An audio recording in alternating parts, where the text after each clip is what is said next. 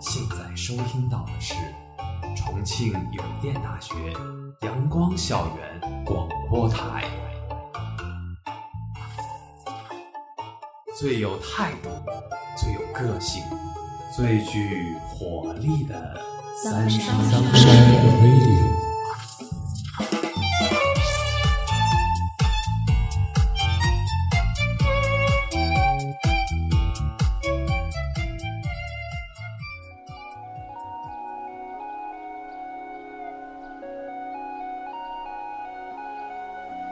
亲爱的听众朋友们，大家下午好，欢迎收听今天的阳光校园广播台，我是主播人生，我是主播叶泽。我们今天的节目是《罗小黑战记》。今年夏天可谓是前有狼后有虎，七月下旬的哪吒到九月伊始的罗小黑，整个夏天都被国漫崛起的呼声所包围。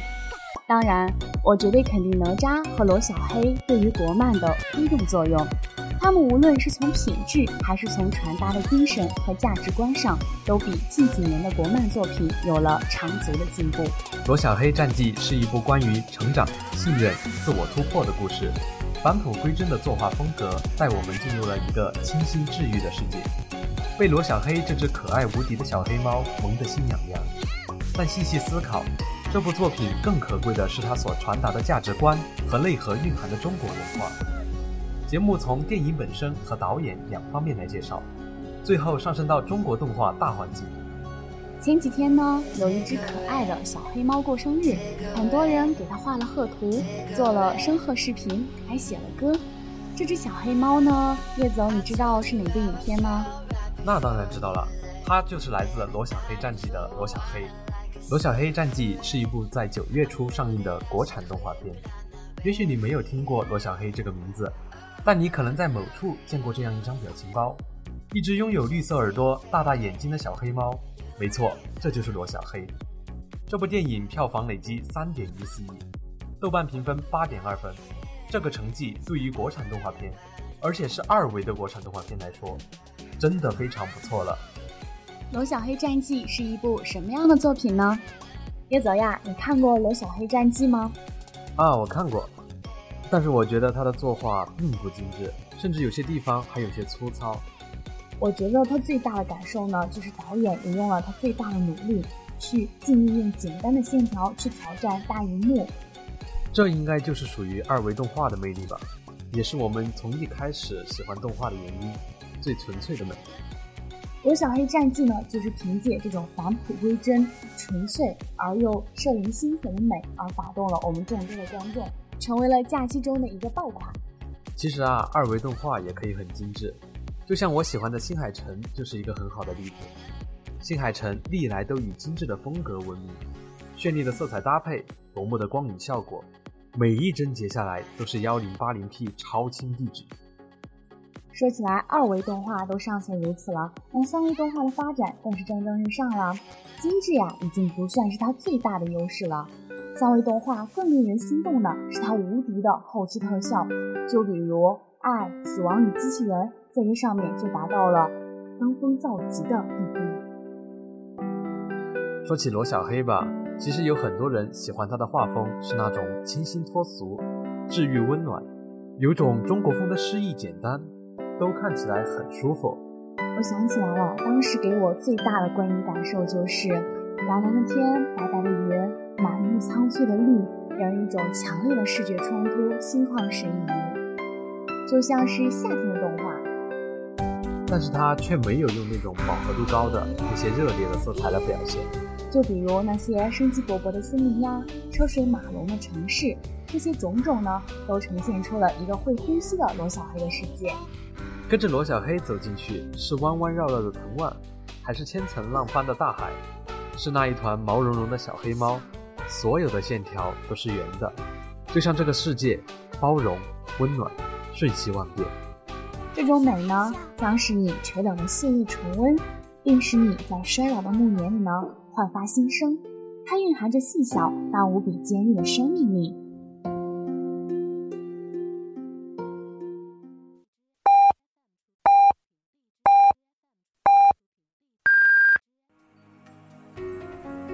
现在是北京时间下午六点，您收听到的是重庆邮电大学阳光校园广播台。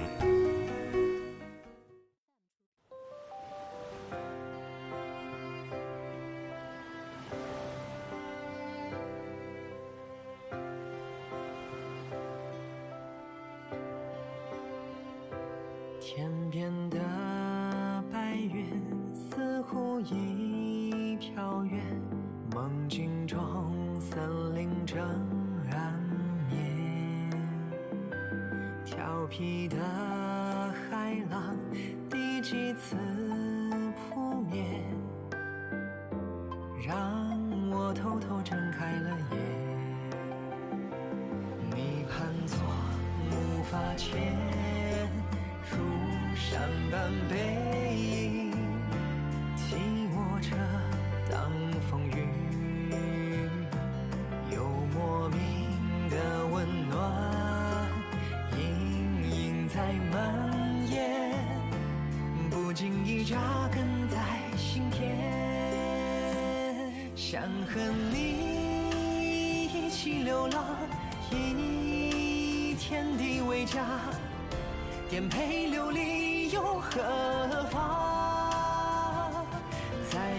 为这篝火野花说世界之大，有你的地方才是我家。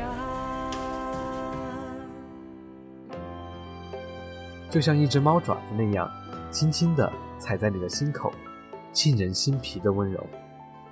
这种温柔呀，不仅体现在他清晰的作画风格、艺术表现上，更体现在呢他作品所塑造的角色上。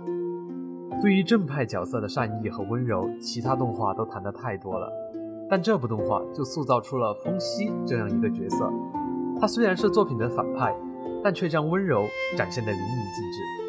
在《罗小黑战记》里面呀，人类与妖精呢其实看似和谐相处，但是人类的利益发展呀，就确确实实的压榨了妖精的生存空间。妖精所需要的灵渐渐式微，但大部分的妖精都选择了沉默。他们选择融入人类社会，全盘接受人类社会带来的一切。但是呢，风息就作为一个英雄，勇敢的出现了。他惧怕随着人类的发展，总有一天会容不下一个妖精的存在，于是他开始反抗了，开始反抗这个不公平的制度。这或许就是居安思危吧。其实风息也许本来就不算什么传统意义上的反派，他只是一个没有了家的妖精，从头到尾还没有杀害过一个人类。我甚至想说他是善良的，他曾经和人类交过朋友，也开心的去逛过集市。可人类到后来竟然让他的伙伴流离失所，让他再也回不去那个生机勃勃的森林。如果我是风息，我肯定要问了：明明是我先来的，凭什么让我离开呀？我觉得呀，风息唯一做错的事情就是不顾小黑的安危，夺了小黑的能力。但是他那时已经迷失了呀，几十年的执着，几十年的信念，他只记得他要回他的故乡，却忘了他为什么要回故乡了。那时的风息已经不在意错与对了，他也没办法停止这一切了，逼迫着自己一条道走到黑，也算是给所有溺于安乐的妖精当头一棒吧。在不公的社会制度之下，人类都是要发声的，难道还不能让妖精说一句了吗？不是吗？无心安处是吾乡，可他已经找不到让他心安的地方了，孤独、愧疚、明知不可为的无奈。种种情绪交织，把他紧紧地扼住。他原谅不了人类，也原谅不了自己。他选择了不再流浪，化成了故乡的呼吸。四周呢是高楼大厦、钢筋水泥，而他化身为灵，上承苍天，下接大地，永远守候这一方水土。他会是这座城市里最后的呼吸吗？我不知道。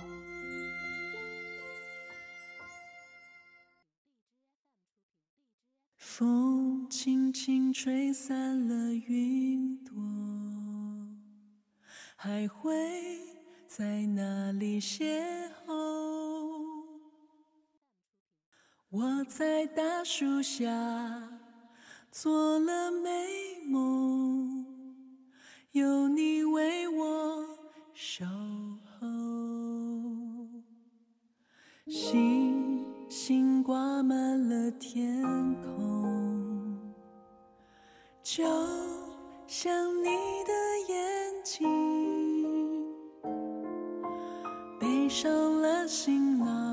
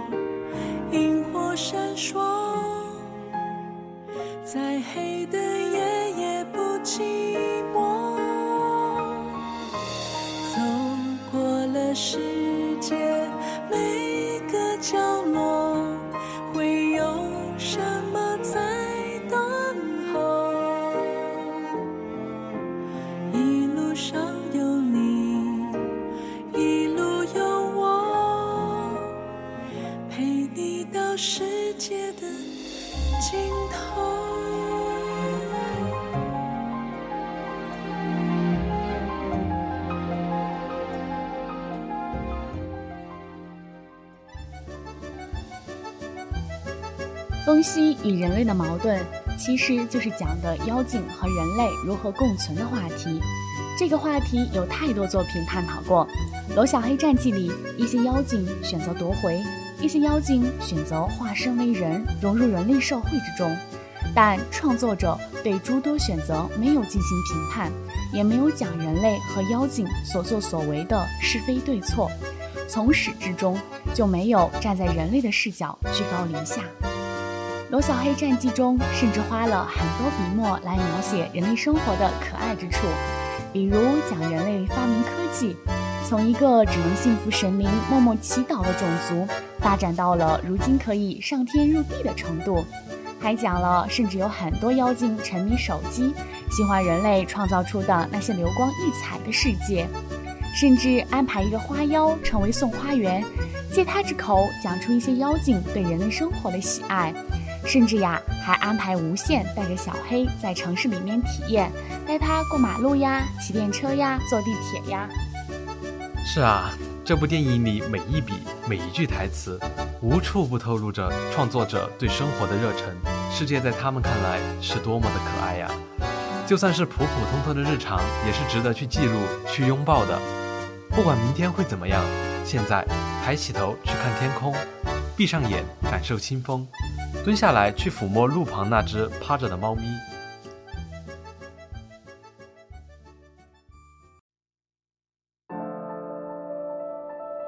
除此之外，更深层次表达出来的是《罗小黑战记》并不是非黑即白的二元世界。无限问小黑：“你分得清善恶吗？”风息对小黑来讲是善吗？可是他最后还是夺走了小黑的能力，伤害了小黑。那是恶吗？可风息无疑是喜欢小黑的。放大来看，对于妖精和人类站的立场不同，对风息善恶的看法就更不相同了。确实有很多穷凶极恶之人，我无法理解，也无法原谅；也有很多一生温暖纯良的人，我只能仰望。可除此之外，世界的大部分都是处在灰色地带的。我们根本就不可能去定义绝对的善恶好坏。我们真的分得清善恶吗？小黑不懂，于是他问无限。无限说：“好坏不必问我，你可以有自己的答案。没有党同伐异，没有非黑即白，这才是真正的共存。不说教，不给答案，把所有的一切都留给我们自己思考，这才是尊重。”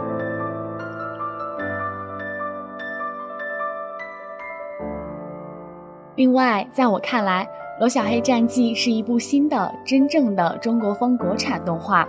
总在提中国风，叶泽呀，你看过什么中国风类的电影吗？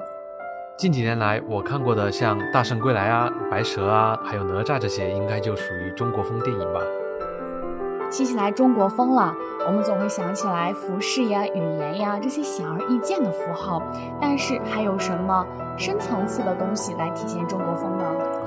我觉得“中国风”这三个字吧，包括的不仅是那些古韵之美，更在于文化内涵。其实这部影片更让人比较烧脑的就是为什么会想到把萌宠和中国风结合起来呢？呃，我记得他们导演就有提过这个问题。他们说，因为我们是中国人。这句话看似无厘头，但细想下来确实很有道理。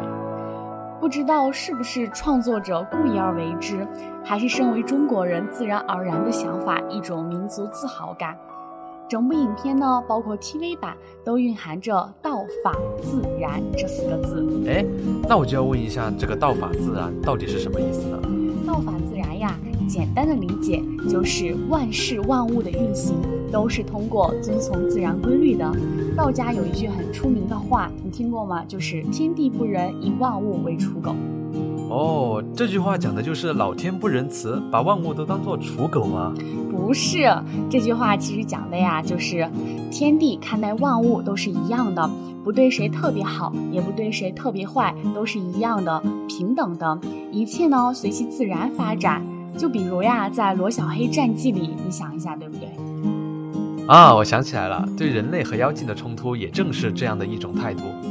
万物皆有灵，对天地来说，人类和妖精其实并没有什么区别。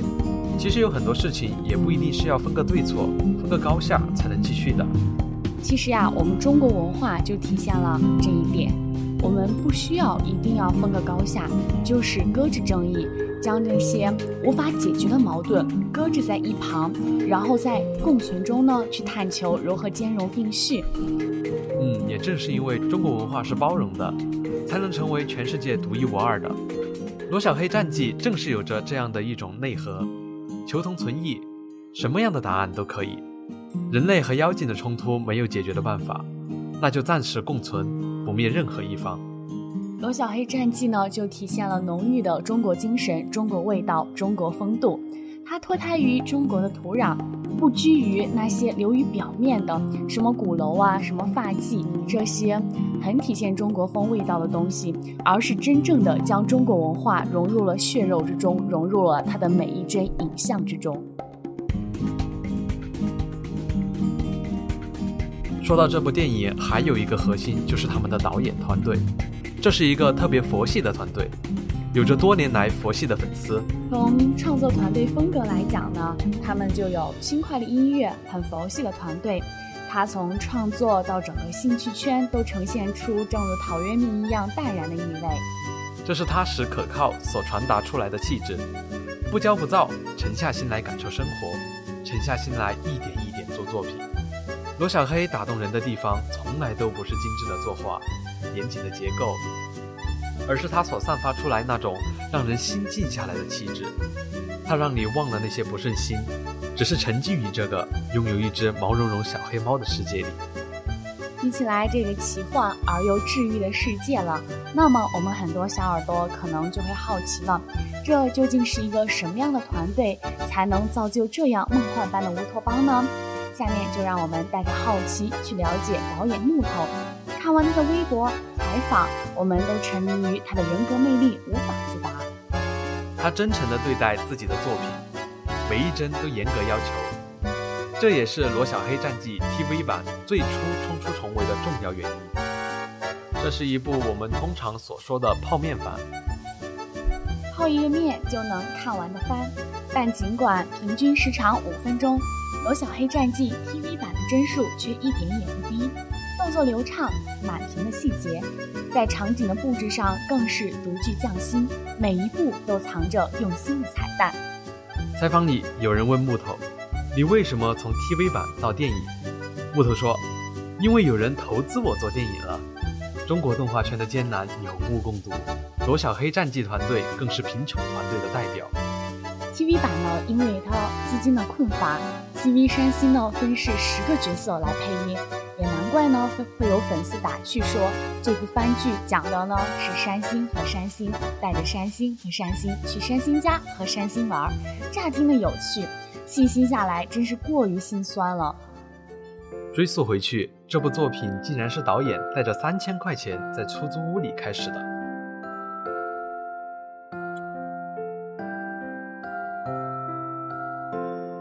叶泽呀，你认为一部影片好看的标准是哪些呢？我觉得吧，一部影片只要能让我深深的融入进去，那我认为它就是好看的。这部影片的导演呢，木头认为好看的标准只有一个，就是呢他自己觉得好看。大写加粗的几个字呢，印在了他的心得和感受里。他还说了什么呢？他好像说：“你说我是什么画风都行，我不建议。日本动画肯定是我们的老师。”无意义，我们也有自己的风格，可惜你无法判断。我们根据自己的生活体验，讲述中国的故事。我们有自己的自尊自信，对作品的基本尊重。我们从来没有为国漫崛起做动画，以后也不会。我们做的只是随便你归类到什么风格里的中国动画，且我对国产动画的贡献一定比你大。这是一个中国动画人的真真傲骨。幕后带领的这支团队呢，就体现了中国人的很大一部分精神特征。他们并没有什么经验，但是呢，正如同他本人给我们的印象一样，可爱、赤诚、富有灵气。正是因为如此呢，才成就了独一无二，在影坛上留下了浓墨重彩一笔的《罗小黑战记》。虽然他本人说没有为国漫崛起做动画。但《罗小黑战记》确实是中国动画上里程碑式的作品，它代表着目前中国二维动画的一个顶峰，但也是中国动画路艰难的一个体现。这个夏天呀，就有很多专业影评人讨论说，一头是哪吒的火爆，另一头呢是动漫专业的毕业生批量转行。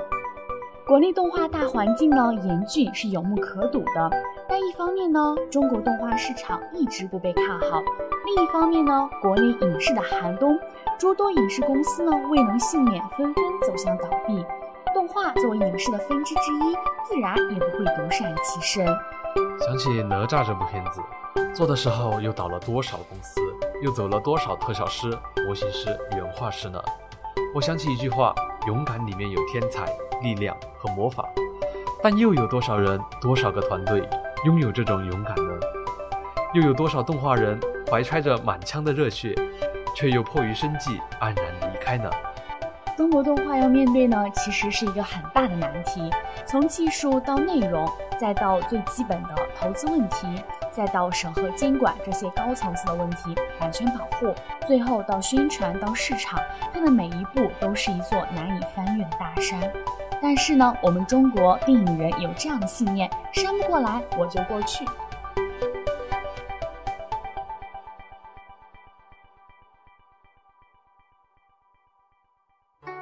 但几乎每一年都有那么一两部令人交口称赞的国产动画现世。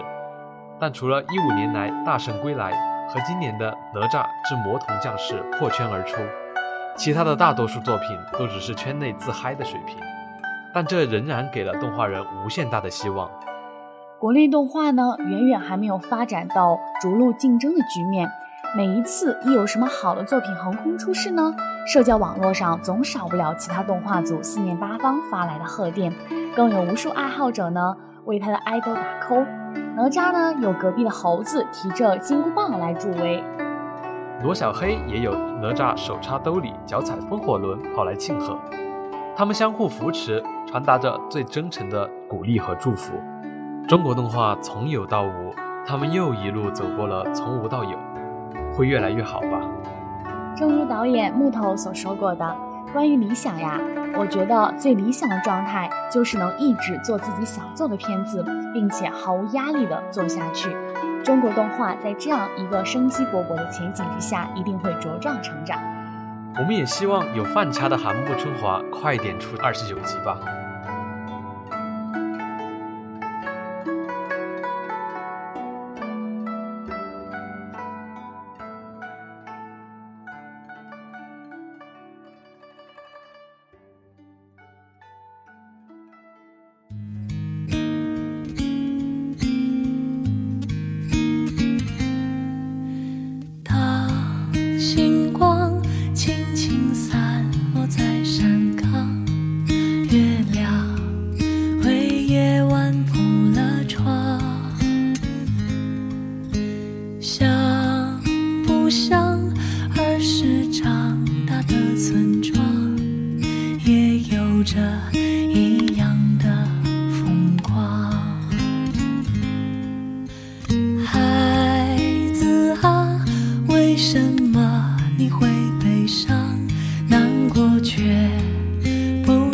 开。